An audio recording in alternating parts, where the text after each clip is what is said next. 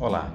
O Filosofia Goiás, mídias digitais dos cursos de bacharelado e licenciatura em Filosofia da UFG Regional Goiás, é um projeto de extensão universitária que está nos principais agregadores de podcast, no YouTube e no Instagram, e se dedica à exposição do nosso fazer filosófico aqui na cidade de Goiás, antiga capital do estado, e também à promoção da interlocução com a comunidade filosófica nacional. O canal de podcast Filosofia Goiás promove entrevistas, exposições orais variadas, comunicações, palestras, seminários de pesquisa, websérie e debates sobre os mais variados temas de filosofia com discentes e professores pesquisadores dos cursos de bacharelado e licenciatura em filosofia da UFG Regional Goiás e com convidados de outras universidades de todas as partes do país. Além de ampliar os debates filosóficos, o Filosofia Goiás pretende promover a interlocução com instituições congêneres e diálogos filosóficos que transitem entre a tradição do pensamento filosófico e as questões do nosso tempo. Também o próprio fazer filosófico no ensino, na pesquisa, na extensão e na formação para a docência são tematizados aqui. Nós convidamos você a acessar e se inscrever em nossos canais de mídia no Spotify, no Google Podcast, demais agregadores de podcast, no Instagram e no YouTube. Meu nome é Cícero Oliveira e dando continuidade ao episódio anterior, neste episódio nós temos a segunda e última parte da entrevista do professor Felipe Assunção, da UFG Regional Goiás, com o professor Márcio Jimenez de Paula, da UNB. Provocados pelo contexto da pandemia de coronavírus, numa conversa leve, envolvente e entremeada por sambas associando música e filosofia, Felipe Assunção e Márcio Jimenez tratam sobre os temas da subjetividade, solidão, angústia, sofrimento, mas também sobre comunicação e comunidade, a partir do legado filosófico do pensador dinamarquês Soren Kierkegaard.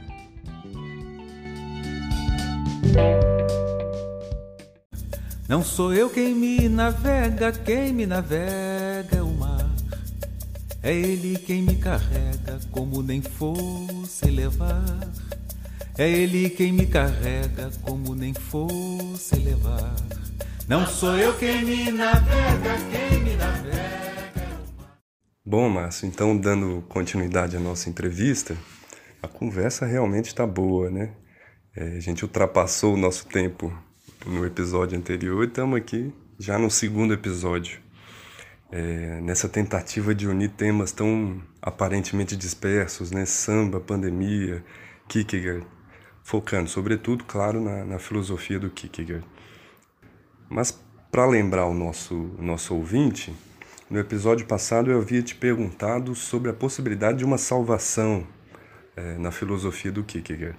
Uma salvação no sentido de é, compreender uma espécie de alternativa existencial para o sujeito é, que o faça escapar da angústia, da solidão. E você me respondeu que não haveria é, necessariamente uma salvação à humanidade, mas uma, uma redenção é, em outra esfera. Mas a partir disso, Márcio, é, eu penso que isso nos remete à questão dos estágios, dos famosos estágios é, da vida, né? que os manuais de filosofia sempre é, utilizam para é, resumir a filosofia do Kierkegaard. A gente sabe que o Kierkegaard falava de fato desses estágios, né? do estágio ético, do estágio estético, aliás, do estético primeiro, do ético, do estágio religioso. E eu queria compreender um pouquinho melhor né, de você como que a gente pode entender esses estágios. Você já mencionou que parece que não é bem assim, que a gente não pode é, compreender que haveria uma espécie de caminho dialético é, entre esses estágios ou uma espécie de progressividade, de perfectibilidade, né? É, então, se você puder falar para a gente um pouco dessa dessa questão dos estágios e até na relação com eu falei da dialética até na, na relação com Hegel né é, nisso o Kierkegaard está se opondo ao Hegel. Né? Hegel compreendia o movimento do espírito na história a partir de, de uma dialética. Né? É, Kierkegaard está se opondo a isso? Não tem dialética na filosofia do Kierkegaard? Olá, Felipe. Menino, como se fala aqui em Goiás, quando a prosa é boa, a gente às vezes nem percebe que a coisa passa assim, né? A gente tá falando bastante mesmo, né? É, então, rapaz, é o seguinte, eu acho que tem uma coisa interessantíssima para a gente pensar quando você colocou essa questão sobre é, salvação, né? E, e, e, a gente discute salvação e redenção no Kierkegaard, né? É, de fato tem uma questão aí imbricada, né? Se a gente pensar, por exemplo, em salvação do ponto de vista existencial, do ponto de vista humano, foi isso que eu falei para você que eu acho muito difícil apontar no Kierkegaard, né? Porque eu acho que no Kierkegaard você tem exatamente uma uma descrença, não no homem, eu diria, mas uma descrença nas possibilidades daquilo que o homem é capaz de fazer por si mesmo. E acho que o modelo que está por trás disso, né, por Kierkegaard pensar assim, isso até levaria a gente para muita coisa, né? A pensar, por exemplo, no modelo do cristianismo, pensar num pressuposto como o de Santo Agostinho, por exemplo, de outros mais. Eu acho que o grande modelo que está por trás disso é que o Kierkegaard trata muito do homem depois do conceito de queda, né? Ou do conceito de pecado, por assim dizer. Por isso a gente encontraria isso, encontra isso muito explorado em várias obras, mas eu destacaria numa obra chamada O Conceito de Angústia, né? Ou seja, o homem não tem mais parte com a verdade, né? E ele, ao contrário do platonismo, né, ou do socratismo, ele não alcança a verdade pelos próprios esforços. Ele está é, totalmente rompido com a verdade por livre vontade e só encontraria com a verdade através de um ato generoso do totalmente outro. Então isso é que é o ponto, né, para partir para a gente falar então. Aí você até usou essa expressão Talvez então o que existiria seria uma redenção num outro plano. Então seria interessante pensar né, que o conceito de salvação e redenção aqui é, são conceitos parecidos, mas diferentes num certo grau, né? E, bom, aí sobre a tua outra questão, é, que você fez várias questões numa só, né? Essa questão sobre os estádios né, é uma história muito complicada. Primeiro que eu começaria falando que eu prefiro o uso da nomenclatura é, é, estádios, né? e não estágios, né? Por quê? Porque eu acho que no Kierkegaard é, é, é aí que tá. Eu tenho um colega de estudos kierkegaardianos que até fala isso, e eu acho que com muita razão. Ele diz que essa ideia de começar falando do Kierkegaard sobre os estádios, ela dá a sensação que a gente está entendendo o que está falando e cada vez mais a gente parece que está entendendo menos do que fala. Então ela passou assim a ideia de que ela é um ponto muito didático para a gente explicar Kierkegaard e a gente hoje duvida se ela é tão didática quanto imagina, que se imagina, né? Mas é, é, pensando no, no, no, que você perguntou sobre os estádios, por que, que eu penso estádios?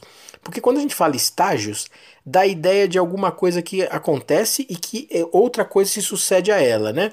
Então, por exemplo, eu penso numa pessoa que está estudando inglês e a pessoa está fazendo o estágio 8 eu imagino que ela passou por sete estágios antes de chegar no oito. E que ela está fazendo o estágio é, que antecede o estágio nono, o estágio décimo e assim por diante. Ou seja, não há entre esses estágio, estágios intercâmbio. Agora, no Kierkegaard, essa ideia de estádios ou de estações, como um tradutor é, sugeriu, dá um pouco uma sensação melhor. Porque quando você fala em ético, em religioso, e, e, e, estético, ético e religioso, na verdade muitas vezes eles são, estão intercambiados e essas experiências muitas vezes têm é, é, dif diferenças, mas têm também similitudes. Então é muito mais interessante, muito mais dialético pensar elas agindo é, conjuntamente, né? É como se eu imaginasse aqui, por exemplo, a experiência estética que alguém tem é, de beleza quando entra na Capela Sistina há uma experiência estética, mas alguém pode ter também nessa experiência estética uma experiência de caráter religioso.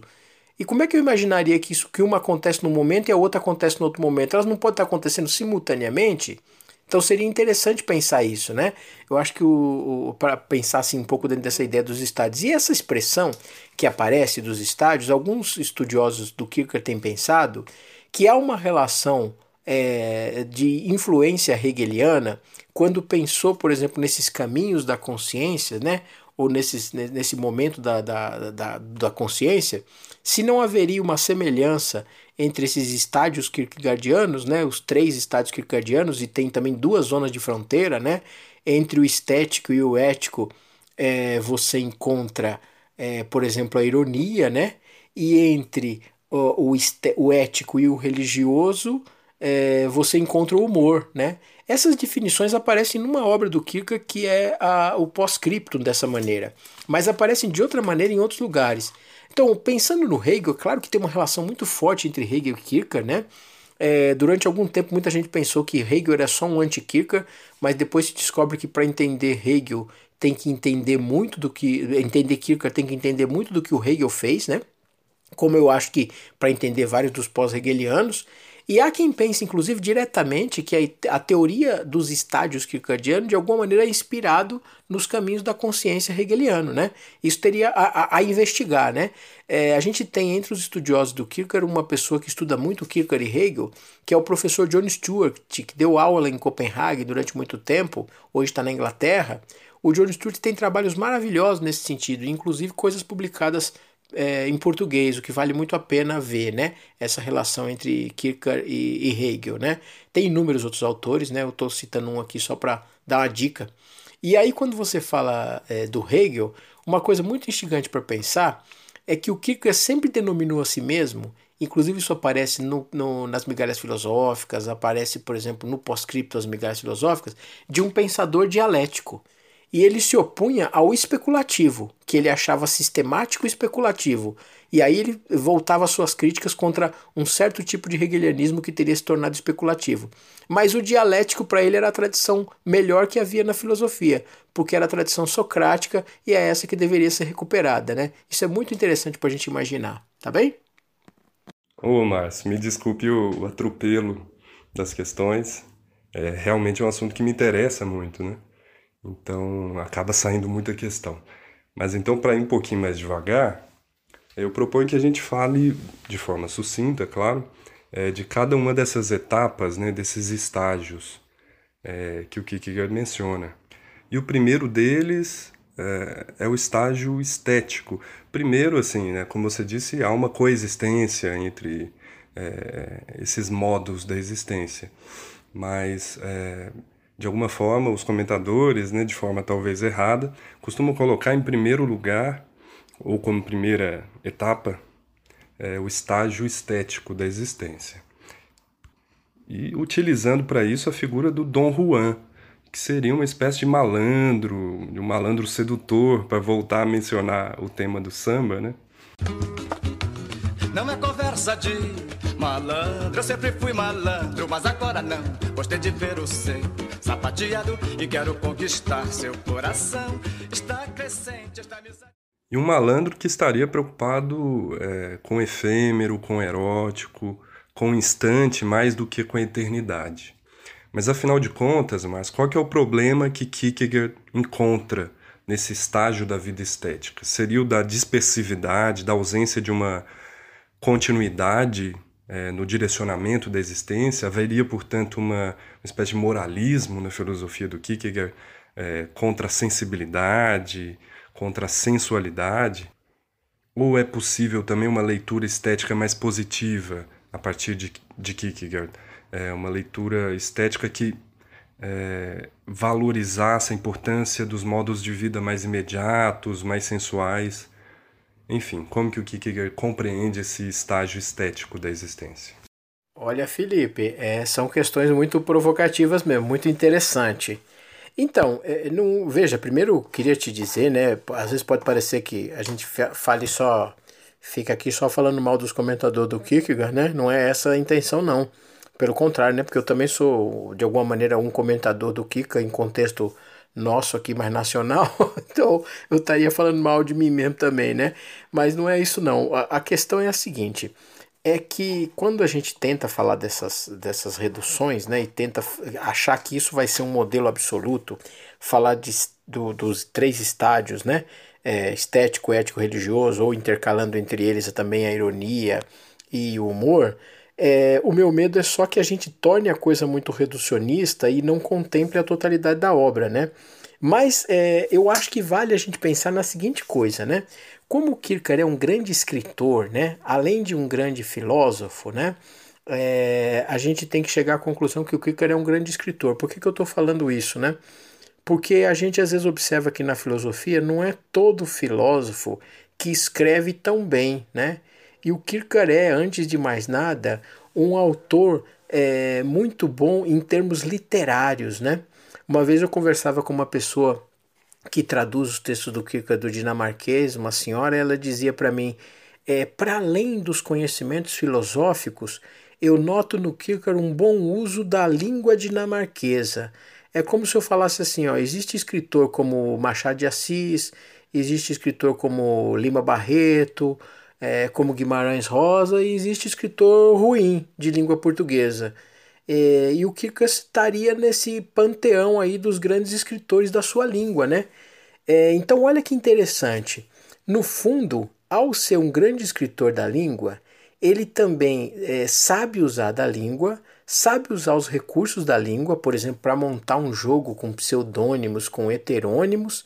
E como você percebeu aí, quando ele fala, por exemplo, de estética, de ética e de religião, muitas vezes ele coloca personagens ligados a isso, obras dele ligadas a isso, é, momentos específicos ligados a isso.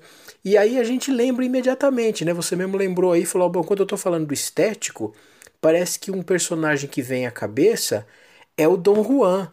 Mas o Dom Juan é uma história que ela é muitas vezes contada e já foi contada por vários e vários autores e vem de uma certa tradição. O que, que faz a gente lembrar do Kierkegaard do Dom Juan?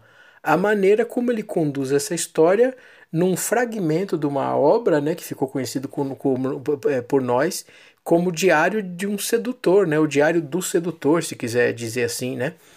É, e aí, a partir dali, a gente tem a imagem do sedutor. E o sedutor é esse que estaria solto no oceano da vida, numa experiência estética, que não gostaria de repetir as sensações, por isso está sempre à procura, por isso está sempre como é, uma imagem que ele usa num texto que eu acho muito bonita, ele fala que é como um, um, um barco à vela no oceano da vida, né? Esperando o vento soprar para essa ou para aquela direção. E aí, é, para falar, por exemplo, do tipo ético, é, há um momento onde ele é, é, é personaliza isso num, numa obra sua, a figura do, de um juiz, né? Que seria o juiz Willem ou o juiz Guilherme, se a gente traduzir literalmente o nome é, seria um, um juiz, um homem que, portanto, tem que observar a lei, observar as normas, que escreveria em cadernos de folha pautada, que seria um homem casado, portanto, dentro de uma instituição, e esse juiz representaria por excelência a ética e os valores éticos e morais. E aí a gente encontra, por exemplo, como um representante da figura do religioso, às vezes, né, a figura do Abraão, por exemplo, né? A figura do Abraão, aquele a quem Deus pediu é, é, que sacrificasse o seu próprio filho, né, por amor a ele, né, a famosa história de, do sacrifício do filho Isaac, né, no Antigo Testamento. Mas olha como é interessante, nessa figura do Abraão, aí há um pulo do gato. Essa obra do Kierkegaard, Temor e Tremor, onde ele vai fazer um elogio da, da, da paixão da fé, né, onde ele quer elogiar a fé né, e o patos que existe na fé, essa obra é uma obra escrita por um pseudônimo dentro de um recurso é, é, é, escrita num, num, período estético do Kierkegaard, né? Não é o período onde vão aparecer as obras sem pseudônimos, mais claramente religiosas, por assim dizer. E é, muita gente pega essa obra interpreta essa obra dizendo: olha, veja, aqui o Kierkegaard está dizendo que é para a gente ter fé, aqui o Kierkegaard está dizendo que a fé é importante, etc. e tal. E essa obra ela não pode ser entendida como uma obra sobre fé, sobre teologia ou qualquer coisa que o valha. No fundo, ela é uma obra apenas para elogiar a paixão da fé, porque outros já tinham elogiado o Eros, já tinham elogiado a justiça, já tinham elogiado a amizade, e ele quer elogiar a fé. E ele escolhe um. Ele é como um rapsodo contando a história da fé, né? E escolhe para isso o Abraão, que tipifica essa fé. Veja como isso é muito interessante, porque isso é muito literário, né? Isso vale a pena a gente prestar atenção no Kierkegaard nas obras dele. Aí, respondendo o que você falava, então, se isso seria moralismo, de jeito nenhum. Se isso seria é, contra o sensual, de jeito nenhum. A obra do Kierkegaard é um grande elogio do corpo, da vida, das sensações. Ela pontua diferenças. E pelo contrário, ele acha que inclusive quem introduziu o princípio sensual no mundo foi o próprio cristianismo. Ele fala isso nas obras estéticas, né? Então eu acho que no Kika você tem, na verdade, uma fluidez de sensações e uma mistura, um imbricamento dessas sensações, muitas vezes, do estético, do ético, do religioso. Por isso que eu acho que elas estão todas intercambiadas, né? É, vale a gente pensar, então, o que, que significa isso, o que, que isso quer dizer. Nossa, que, que interessante essa, essa leitura estética do Kierkegaard, então, né, Márcio? Até do ponto de vista formal, né, da, da preocupação estilística que o Kierkegaard tinha, né, da habilidade enquanto escritor, né, de um caráter literário das suas obras. Mas deixa eu te provocar um pouquinho mais. É, parece que é, o momento, o estádio meramente estético também não abarca a totalidade da existência humana. Evidentemente que não. E é num outro momento, no momento ético, que as escolhas do, indi do indivíduo de fato aparecem como problema. Então, o momento ético é para o Kierkegaard um momento talvez dramático da escolha, das alternativas existenciais, é, contingentes, né? E essas escolhas têm a ver com a liberdade do indivíduo, não é? O Kierkegaard, aliás, tem uma obra com título traduzido para o português como Ou Ou, para indicar justamente uma alternativa diante da existência, ou isso ou aquilo, né? as sinucas de bico que a existência no, nos coloca. Você poderia nos falar um pouco sobre essa obra e a questão das alternativas, da liberdade é, no Kierkegaard? É, e o que, que essas alternativas, essas escolhas, essa dimensão do reino dos possíveis tem a ver ou não com a liberdade humana? Ah, meu amigo, esse é o tema, é, como a gente diz por aí, né, de uma maneira meio jocosa, essa é a, a joia da coroa kierkegaardiana, né? Essa discussão que você coloca sobre escolhas, sobre possibilidades, sobre liberdade, né? Eu acho que esse é o, por excelência, o grande tema, né, com o qual Kika se depara, né? de fato você coloca uma questão muito instigante, porque talvez, né, se a gente pensar dentro dessa trama literária, como eu estava te dizendo, né, o Kirka como grande, grande escritor, né, é, na verdade, no fundo, a gente para para pensar que o que está em torno das reflexões, é, é, vamos dizer assim, literárias feitas para falar do estético, de ético e de religioso, é que no fundo isso tudo sempre ressalta é, aspectos, né? Que são os aspectos fortes para o Kierkegaard ligado com as escolhas, né? É, ser humano, né? Ser homem, ser pessoa para o Kierkegaard está sempre ligado com o reino das possibilidades e das escolhas, né? E aqui é claro, né? Acho que o Kierkegaard não está inventando a roda, né? Na verdade, o, a filosofia do Kierkegaard ela se, se coloca entre duas grandes figuras, né? Que é a figura do Sócrates, né? Como a figura daquele é, homem que falava de indivíduo para indivíduo, de consciência para consciência, e, e, e advogava a tese de que a gente devia sempre consultar a nossa consciência, né? É, agir de acordo com a nossa consciência, mesmo num tempo onde talvez a, a ideia de indivíduo e de consciência não fosse tal como a gente concebe hoje, né? É, mas a outra grande figura com a qual ele lidava também era a figura da suma imagem do mistério, que era a figura do Cristo, né? Que também, é, por sua vez, falava de pessoa para pessoa. E a mensagem do cristianismo mais autêntico, né? é a mensagem de um cristianismo individual também, né? Não é da massa, não é do grande grupo, não é para grandes multidões, mas é para cada pessoa, né? Cada pessoa deve é, saber o que pensa e como se posiciona diante do cristianismo, se o aceita ou se o refuta, né? É, por isso o Kierkegaard era grande admirador do seu amigo Feuerbach, né? É, do autor que você estuda aí, Felipe, né? Por isso ele pensava que o Feuerbach talvez tivesse mais razão é, e deveria ser mais admirado do que alguns é, pastores da igreja dinamarquesa que domingo após domingo falavam do cristianismo, mas não sabiam o que falavam, né? Ao passo que o Feuerbach sabia mais do cristianismo e nos trazia o cristianismo a nu e cru, né? E por isso ele colocava pra gente a situação das escolhas, né? da liberdade, da possibilidade é, diante do que está em jogo. Então você percebe bem, no fundo, o Kierkegaard é um grande pensador ético, é um grande pensador para valores morais, né? porque esses temas todos são muito embebidos na discussão ética, né? O tema da possibilidade, o tema da liberdade, né? Se a gente pensa, por exemplo, o tema da liberdade, ele aparece muito fortemente marcado numa outra obra do Kierkegaard, que é o conceito de angústia, né? Uma obra de 1844, escrita pelo pseudônimo Virgílio Raffinias. Lá você vai ter muito claramente ali é, o problema da escolha, né? O problema do, do homem pós-queda, da, do que acontecia no momento em que o, o, Adão é, teria pecado e teria sido expulso do paraíso, onde ele começa a pensar que sensação era essa, né? Essa sensação do nada, essa sensação de que tipo de liberdade, que tipo de livre-arbítrio o Adão gozava, né? Note o fundo aí também meio agostiniano que está em jogo, né? E essa obra que você está falando, ou ou, né? É uma obra é, estética por excelência que congrega uma série de textos, né?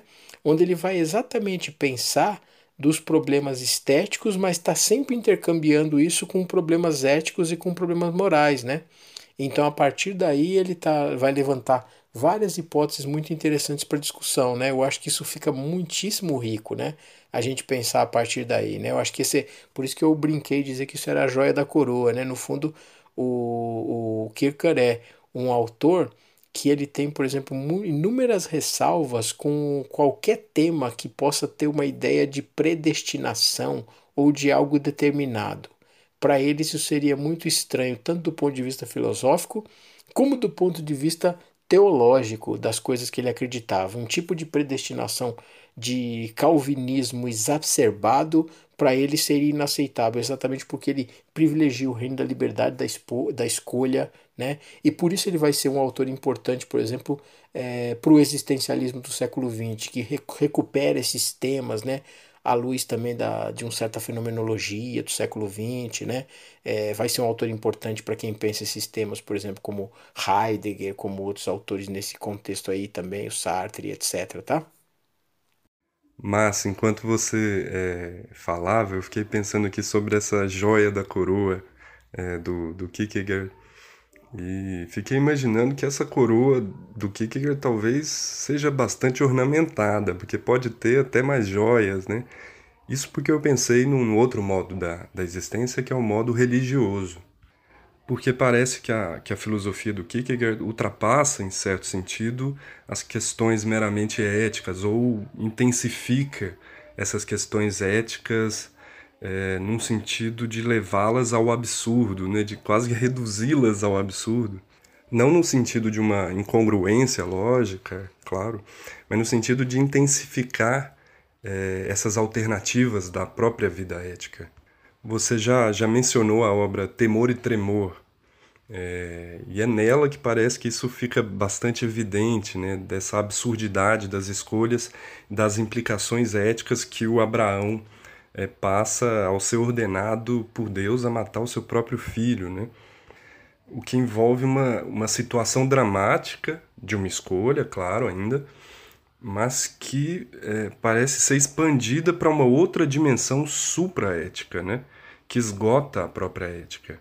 Aquela situação angustiante para o Abraão é, colocava, de um lado, em prova sua fé, mas também, por outro, o dever moral de não matar, sobretudo porque se tratava do seu próprio filho. Então parece que em certo momento as escolhas alternativas que a vida ética exige, a, até a busca por uma universalidade ética, né, é, ela não é mais suficiente para resolver os paradoxos da existência. E é nesse sentido que a gente pode entender o, o, o modo de vida religioso em Kierkegaard ou não, Márcio? Segunda-feira chega na repartição Pede dispensa para ir o oculista Que vai curar sua ressaca Simplesmente você não passa de um falso moralista E vai curar... O amigo Felipe, olha, é, é isso que você falou mesmo, rapaz Tem uma coisa muito instigante mesmo para perceber aí nisso, né? E eu te diria mais, né? Eu acho que o texto que você citou é, Temor e Tremor, eu acho que ele é talvez um exemplo é, muito curioso da, vamos dizer assim, da maneira como se tocam é, esses três estádios kierkegaardianos, né? De uma certa maneira, o quer seja o estético, o ético, o religioso. Vou te explicar por quê. É, primeiro, porque o livro ele é escrito por um pseudônimo chamado Johannes de Silêncio. Né? Como vários outros livros kierkegaardianos, você tem que perceber um pouco a lógica do pseudônimo para perceber o que, que o autor está querendo dizer, né? Então tem um aspecto muito instigante. O Johannes de Silêncio é literalmente o João do Silêncio, né? O pseudônimo que escreve essa obra. É, veja, não é Kierkegaard quem está escrevendo, num certo grau. É claro que é, há um autor por trás do pseudônimo, mas quem está escrevendo é o Johannes de Silêncio. Então resta a gente saber qual é a lógica, qual é a intencionalidade do pseudônimo. E quando a gente começa a ler, ele começa a dizer que é, ele, Johannes de Silêncio, quer louvar a paixão da fé. E que ele nota na figura de Abraão um ato louvável, né? um ato digno de ser louvado. Né? Então, portanto, a figura do Abraão, o patriarca da fé, da tradição judaico-cristã e inclusive do islamismo também. Né? É, então, o primeiro aspecto aparece um aspecto estético. Você tem uma obra literária, você tem um, um alguém para ser louvado, você tem uma apologia a ser feita. E essa obra está colocada exatamente num período da vida do Kierkegaard que a gente chama de período estético, onde ele escreveu muitas obras né, é, com esses disfarces, né, por assim dizer, estéticos. Né? Aí, ao mesmo tempo, você tem aqui uma questão ética e moral, como você bem percebeu, né? Deus pede para que Abraão leve até as últimas consequências e sacrifique o seu filho. Mas sacrificar, é, matar, é contra a moral. E matar o filho ainda mais, né? Então, do ponto de vista estético, seria um mau gosto matar o filho. Do ponto de vista ético, é inaceitável, ético-moral. Então, só há uma esfera, que parece que é a esfera do religioso, né? Que é a esfera mais alta que se tem em jogo aqui, né? Mas olha que curioso perceber aqui um outro jogo, né? Eu me lembro que nesse texto há uma passagem que eu sempre lembro, né? Nunca me canso de lembrar dessa passagem.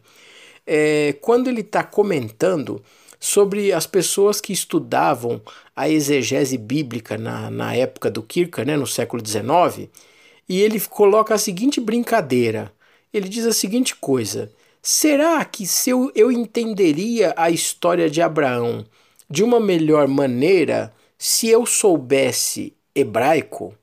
Ou seja, se Deus pedisse o sacrifício do meu filho ou de alguém que me é muito caro, se eu soubesse hebraico, né, eu entenderia melhor o sacrifício? Notem o que está por trás desse jogo. É perceber que por trás de uma escolha como essa do caráter religioso, você não tem aqui, na verdade, nada onde se pegar. Ou seja, se você souber a língua original, se você souber vários aspectos da teologia, da história e da doutrina, isso não vai fazer a sua escolha menos terrível. Porque você tem que nessa hora dizer para Deus o que você faz ou o que você não faz. Ou fazer como Abraão fez, ou fazer como alguém que recusa-se a fazer isso. Por exemplo, você sabe que há uma passagem muito interessante do Kant, né? É, num texto é, do Kant, onde ele vai reler essa mesma história e ele diz que se tivesse ouvido a voz dos céus pedir isso, provavelmente ele desconfiaria que aquela voz não era uma voz divina, né? porque ela desrespeitaria a lei. Então ela não seria uma voz divina. Olha uma outra interpretação muito curiosa para essa passagem do texto de Abraão, né? Mas aqui, ao mesmo tempo, há um, um aspecto muito curioso, porque o religioso é aquilo que extrapola, que ultrapassa qualquer esfera onde a gente possa trabalhar com um dado tipo de racionalidade mas ao mesmo tempo não quer dizer que ele seja de caráter irracional, né? Essa foi uma pista, por exemplo, seguida pelo Lukács, né? Que chamou Kierkegaard de, claramente de irracionalista. Quando a gente lê textos, por exemplo, do, do, do McIntyre, né? É, é onde ele também é, aponta nas hipóteses do Kierkegaard, naquele é, texto dele depois da virtude, que o, a ética do Kierkegaard era, era propriamente o fim da ética. O Tugendhat também acredita que aquilo não seria ética. Mas é muito curioso a gente perceber que, no fundo, a escolha do, cara, do religioso, no fundo, ela esbarra num outro conceito que é bastante importante, que é o conceito de paradoxalidade. Então, no fundo, o religioso ele extrapola, ele vai além, mas ele vai numa outra via, talvez paralela e talvez paradoxal. Não se trata, portanto, de irracionalidade. É uma espécie de relação tensa, dialética e paradoxal. Isso é que é o mais rico de compreender. Esse, então, é o famoso é, paradoxo da fé kierkegaardiano, né? É, mas, de qualquer forma, o Kierkegaard toca numa problemática da existência que, aparentemente, a, a preocupação é, ética não atinge, né? Talvez por isso ele vai falar também do salto da fé, que é também é, muito lembrado quando, quando a gente é, fala do Kierkegaard. Mas esse cristianismo do Kierkegaard é bastante heterodoxo, não é, Márcio? Ele é, não é nada favorável à, à, igreja oficial, ao cristianismo oficial da Dinamarca, sobretudo, né, que ele está se opondo.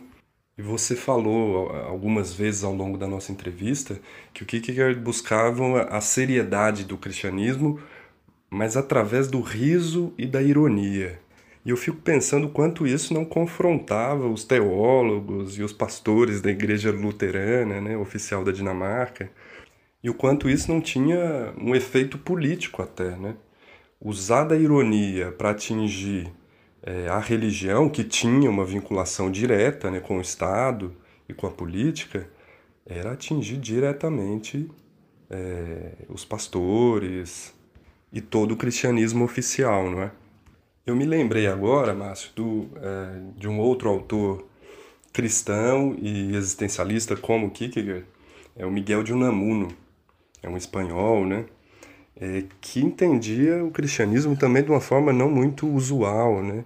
Ele entendia o cristianismo como disputa, como agon, um conflito existencial. O cristianismo para esses autores é bastante é, diferente, ligado a questões é, da angústia da existência, né? Sim, Felipe, é, tem coisas muito curiosas mesmo nisso que você está falando. A primeira coisa que acho que talvez eu destacaria é perceber que nesse contexto que o Kierkegaard viveu, era tipicamente um contexto é, de uma religiosidade burguesa pós-hegeliana. O que, que eu estou querendo dizer é, com isso, né? É, havia um, no tempo do Kierkegaard, e isso foi muito. Talvez o Kierkegaard trabalhasse, vamos dizer assim, com uma espécie de caricatura e com tintas muito fortes, exatamente para se opor a um tipo de interpretação, é, notadamente essa interpretação vinda pelo, da, de boa parte dos pós-hegelianos, né, do Hegel e dos, de alguns seguidores em diante, é, que tentavam compatibilizar totalmente o cristianismo como a, com a razão. Ou mais do que isso, né, perceber no cristianismo um dos momentos e uma das fases da razão. Então, se a gente lê, por exemplo, a, a interpretação que o Hegel tem sobre a história, no fundo, o cristianismo e a religião cristã é uma parte é, é, da concepção do mundo moderno, né? especialmente o cristianismo, ainda mais, eu diria, o cristianismo protestante como esse que o Kierkegaard vive. Né? Então, talvez exatamente quando ele cria um modelo tão chocante como esse modelo, por exemplo, do temor e tremor, né? Ou tentar mostrar, olha, perceba um momento aqui onde a razão não dá conta, onde pelo menos um dado tipo de razão não dá conta, no fundo é para mostrar que a história do cristianismo não quer dizer que ela seja irracional ou que ela não tenha logos por trás dela, muito pelo contrário, ela tem muito. Mas ao mesmo tempo há alguma outra coisa na experiência religiosa que extrapola e vai além de definições, porque senão a, a, na verdade, a, as igrejas ou os grupamentos de fé se tornariam grupos de estudo ou grupos acadêmicos de estudo de cristianismo ou de qualquer coisa dessa natureza, né? Então haveria na, na, na experiência religiosa algo além desse tipo de é, caracterização intelectual, vamos dizer assim, né? Isso é uma coisa muito interessante. Agora você citou é, uma coisa muito curiosa também, você citou um autor com o qual eu acho que o Kierkegaard tem profunda ligação, na verdade ele tem profunda ligação com o Kierkegaard, né? Que é o Miguel de Unamuno, né? O Miguel de Unamuno, na verdade, falava de um cristianismo, de, de um sentimento trágico da vida e falava, como você percebeu bem, de uma agonia do cristianismo, ou seja, o cristianismo ele é luta, ele é disputa, disputa interna e talvez esse tipo de cristianismo não caia bem mesmo para um tipo de religião institucionalizada, né? O Kierkegaard, na época dele, escreveu uma obra chamada O Instante, que foi a última obra do Kierkegaard que, na verdade, ficou até incompleta, né? o último fascículo não está completo. É, nessa obra, O Instante, ele faz uma crítica à cultura dinamarquesa e à igreja da época. E, na verdade, lembrando que cultura e religião estavam completamente atrelados no tempo do Kierkegaard, né? E é muito interessante que nessa, nesses textos, né, do Instante e, e em outros é, folhetos que ele escreve à época, tem um momento que ele fala é, é, várias coisas, né? Críticas pesadas contra o cristianismo, inúmeros fragmentos, é, escritos assim ao estilo de aforismo, né? Mas há um momento muito engraçado num desses, desses dessas trocas de, de mensagens ou coisas assim, em que um, um pastor propõe que ele seja, na verdade, impedido de entrar na igreja. E aí ele fala: olha, mas que, que diferença faz eu ser impedido de entrar na igreja se o cristianismo já não existe mais? E aí ele, de maneira muito jocosa, fala: olha, o Lutero precisou escrever 95 teses para fazer sua crítica. Eu escrevo uma só. O cristianismo do Novo Testamento acabou.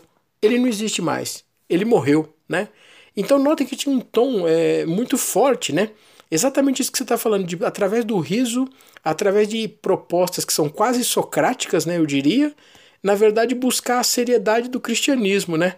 E é muito é, curioso isso que você fala, porque eu estou lembrando de um teólogo é, desse século que passou, teólogo e filósofo muito importante, que é o Paul Tillich. E o Paul Tillich escreve numa obra dele chamada História do Pensamento Cristão, né, e depois escreve Perspectivas da Teologia Protestante.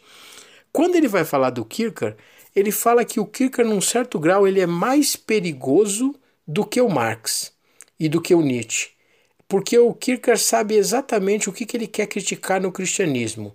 E é como alguém que é, coloca uma bomba para explodir dentro de uma casa, mas alguém que sabe que essa bomba vai fazer um efeito devastador. É como um crime perfeito, aqueles que a gente vê na televisão, onde o empregado, que era o empregado de muitos anos de uma, de uma determinada casa, que conhecia todos os segredos e que de repente se bandeou para o lado do crime. Ele sabe exatamente como funciona essa casa e por isso o assalto ou roubo pode ser muito perfeito. Né? Então a crítica que o Kierkegaard faz ao cristianismo é uma crítica virulenta, exatamente porque é uma crítica que vem do mais forte e do mais íntimo. Né? Isso é muito interessante, isso que o Tillich levanta, né? pensar o que seria essa seriedade do cristianismo proposta é, pelo Kierkegaard. Né? Eu tenho um amigo que diz que o cristianismo verdadeiro, no fundo, ele é, coloca a gente numa situação pior. E quando a gente estuda mais, a gente fica ainda pior. Então ele brinca dizendo assim: começou ruim, mas vai piorar, né? Então é isso. No meio de um momento onde o cristianismo está adocicado, onde alguns dizem que o cristianismo virou Nutella, né? É, falar de um cristianismo nu e cru, osso inteiro, pode não soar muito bem, mas é o que o Kicker faz. Essa obra é, do Kierkegaard, O Instante, aliás, é, foi publicada por você, junto com o professor Álvaro Valls, né, da Unicinos. Vocês traduziram essa obra e publicaram recentemente, se não me engano, 2018 ou 2019, né? E ela parece tratar é, justamente desse ataque público, né, à igreja e ao cristianismo oficial. Mas deixa eu te perguntar outra coisa num sentido similar do que a gente está abordando aqui, Márcio, que é dessa tentativa de uma leitura política do Kierkegaard, a partir da ironia, sobretudo. Né? É, o, o Karl Löwit, um autor que a gente gosta bastante, né? ele lá na, na sua obra de Hegel a Nietzsche coloca o Kierkegaard é, pau a pau com Marx, né? quando ele vai abordar a da, da crítica ao cristianismo burguês do século XIX, né? Então a minha pergunta é: existe um Kierkegaard de fato político? É possível então uma leitura política do Kierkegaard a partir da ironia? E sobre a, sobre a ironia eu fico pensando aqui, Márcio, sobre os nossos tempos, né? sobre a nossa política atual. É, a ironia é uma espécie de ignorância fingida, né? Não parece ser bem o nosso caso, né? Parece que a ignorância está sendo assumida e escancarada, né? Jogam para mim um sorriso de ironia, sabem que a minha alegria terminou. Quero fugir, não consigo. Sinto meu peito ferido, envolvido por esse amor. Jogam para mim um sorriso.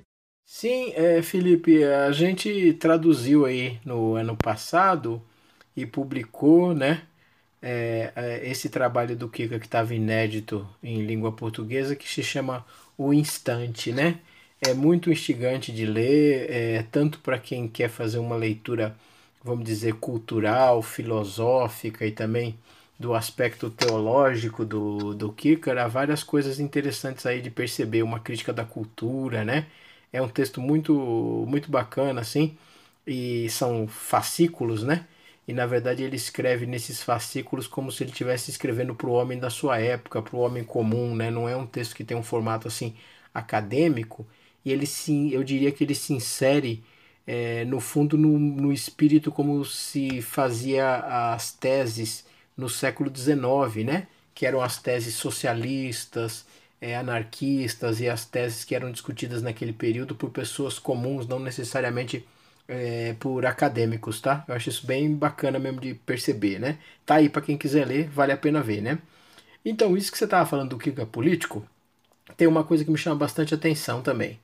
É, eu, eu, partilho com você dessa admiração pelo Carl Levitt, né, por várias coisas que a gente vê junto aí do, do Carl Levitt, né, como um grande estudioso, né, desse movimento imenso dos pós-hegelianos, né, que vai de Hegel a Nietzsche, como ele gosta de falar, e aí é muita gente, muita coisa nesse caminho, né.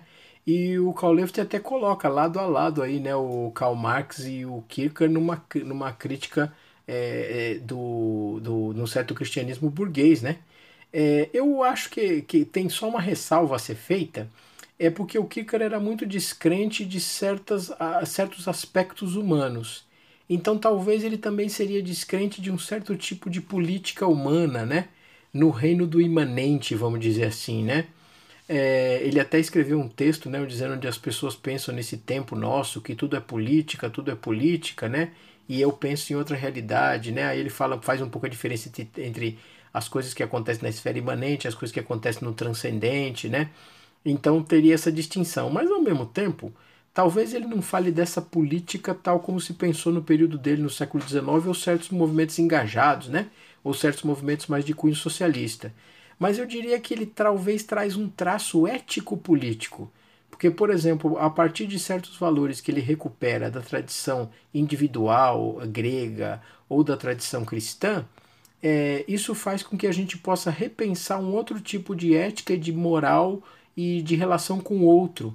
E aí, nesse sentido, talvez teria ético-político a contribuição que o Kika teria a dar, né? É, nesse sentido. Eu não sei se ele se inseriria nos clássicos da política, creio que não. Mas talvez teria uma contribuição nesse caráter mais ético-político, ético-moral, vamos dizer assim, né? E aí tocaria num aspecto político, né? E não é só o Carl Levitt, né? Você falou do Carl Levitt, mas, por exemplo, a Hannah Arendt, também considera né, e coloca o Kierkegaard como um dos grandes autores que a gente teve nesse período, né, para entender a sociedade, para entender a época, né, vários textos que ela fala sobre existencialismo e outros também, né, é, por exemplo, entre o passado e o futuro e outros textos da Hannah Arendt, ela aponta um pouco essa, esse aspecto aí do, do nesse sentido, né, isso é muito curioso de ver mesmo, de perceber, né. É, é, aí você estava falando sobre ironia, eu fiquei pensando numa coisa, né, você falou aí que os tempos que nós vivemos, né, que talvez só a ironia, se não nos salva, pelo menos nos é, faz conseguir viver um pouco melhor no meio de tanta balbúrdia, né?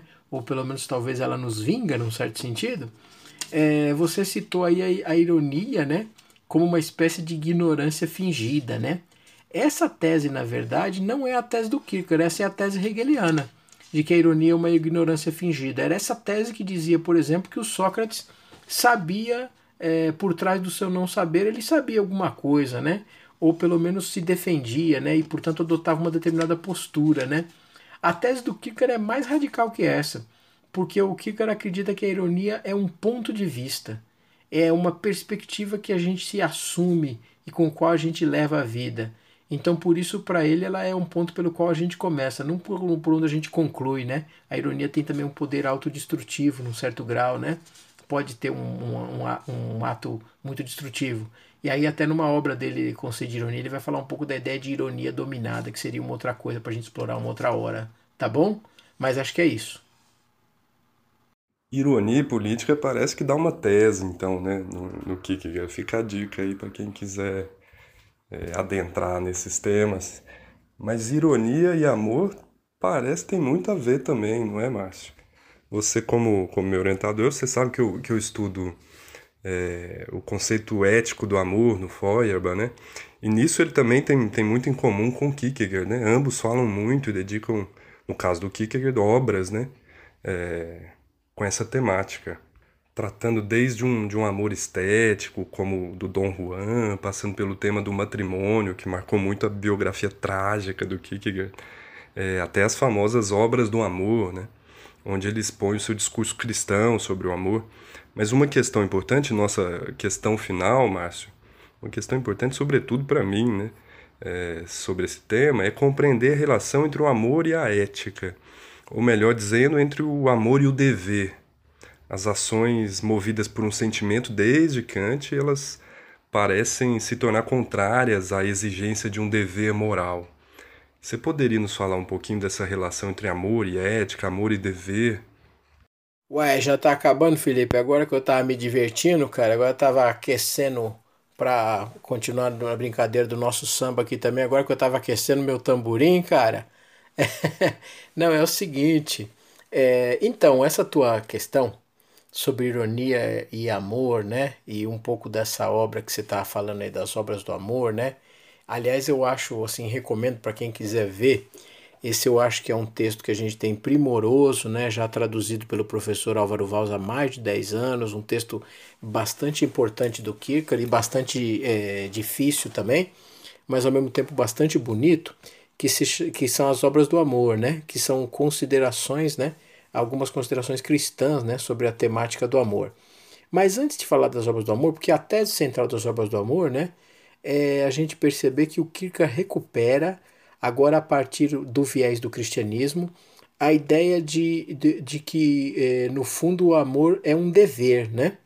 Então, ele, ele, aqui ele se contrapõe claramente à perspectiva grega, né?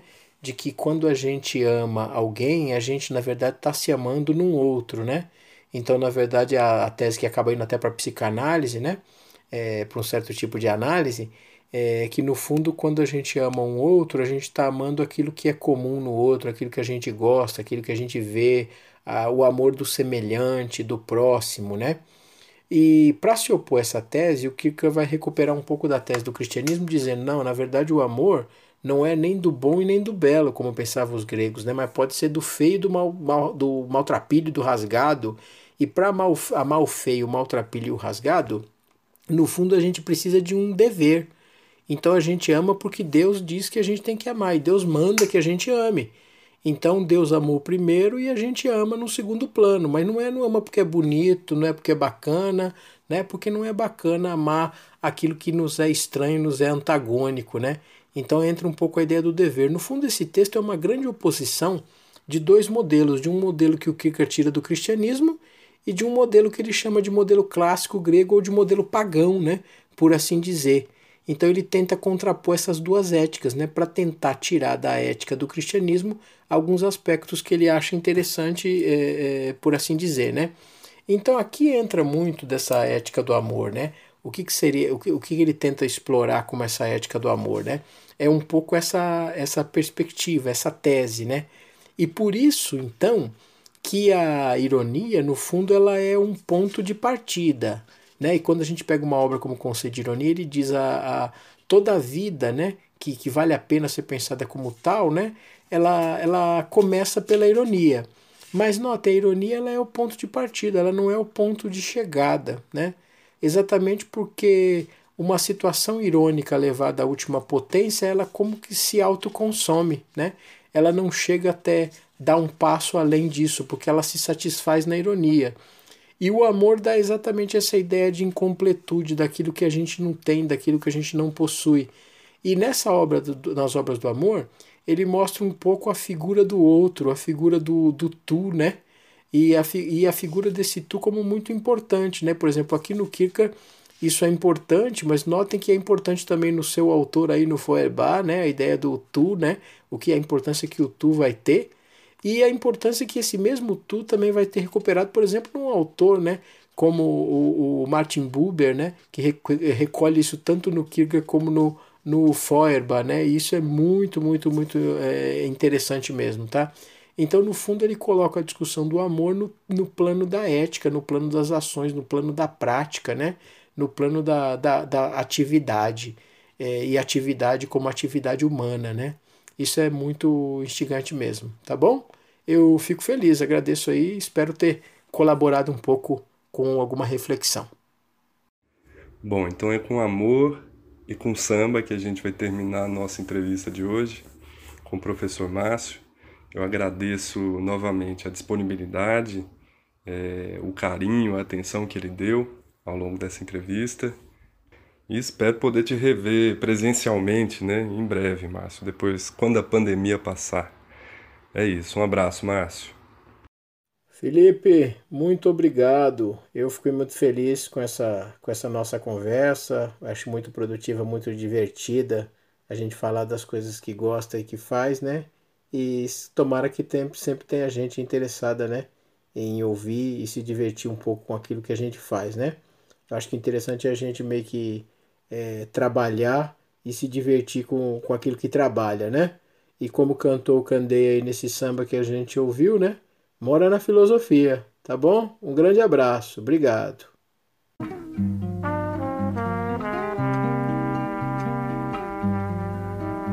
Eu faço samba e amor até mais tarde e tenho muito sono de manhã. Escuto a correria da cidade que arde.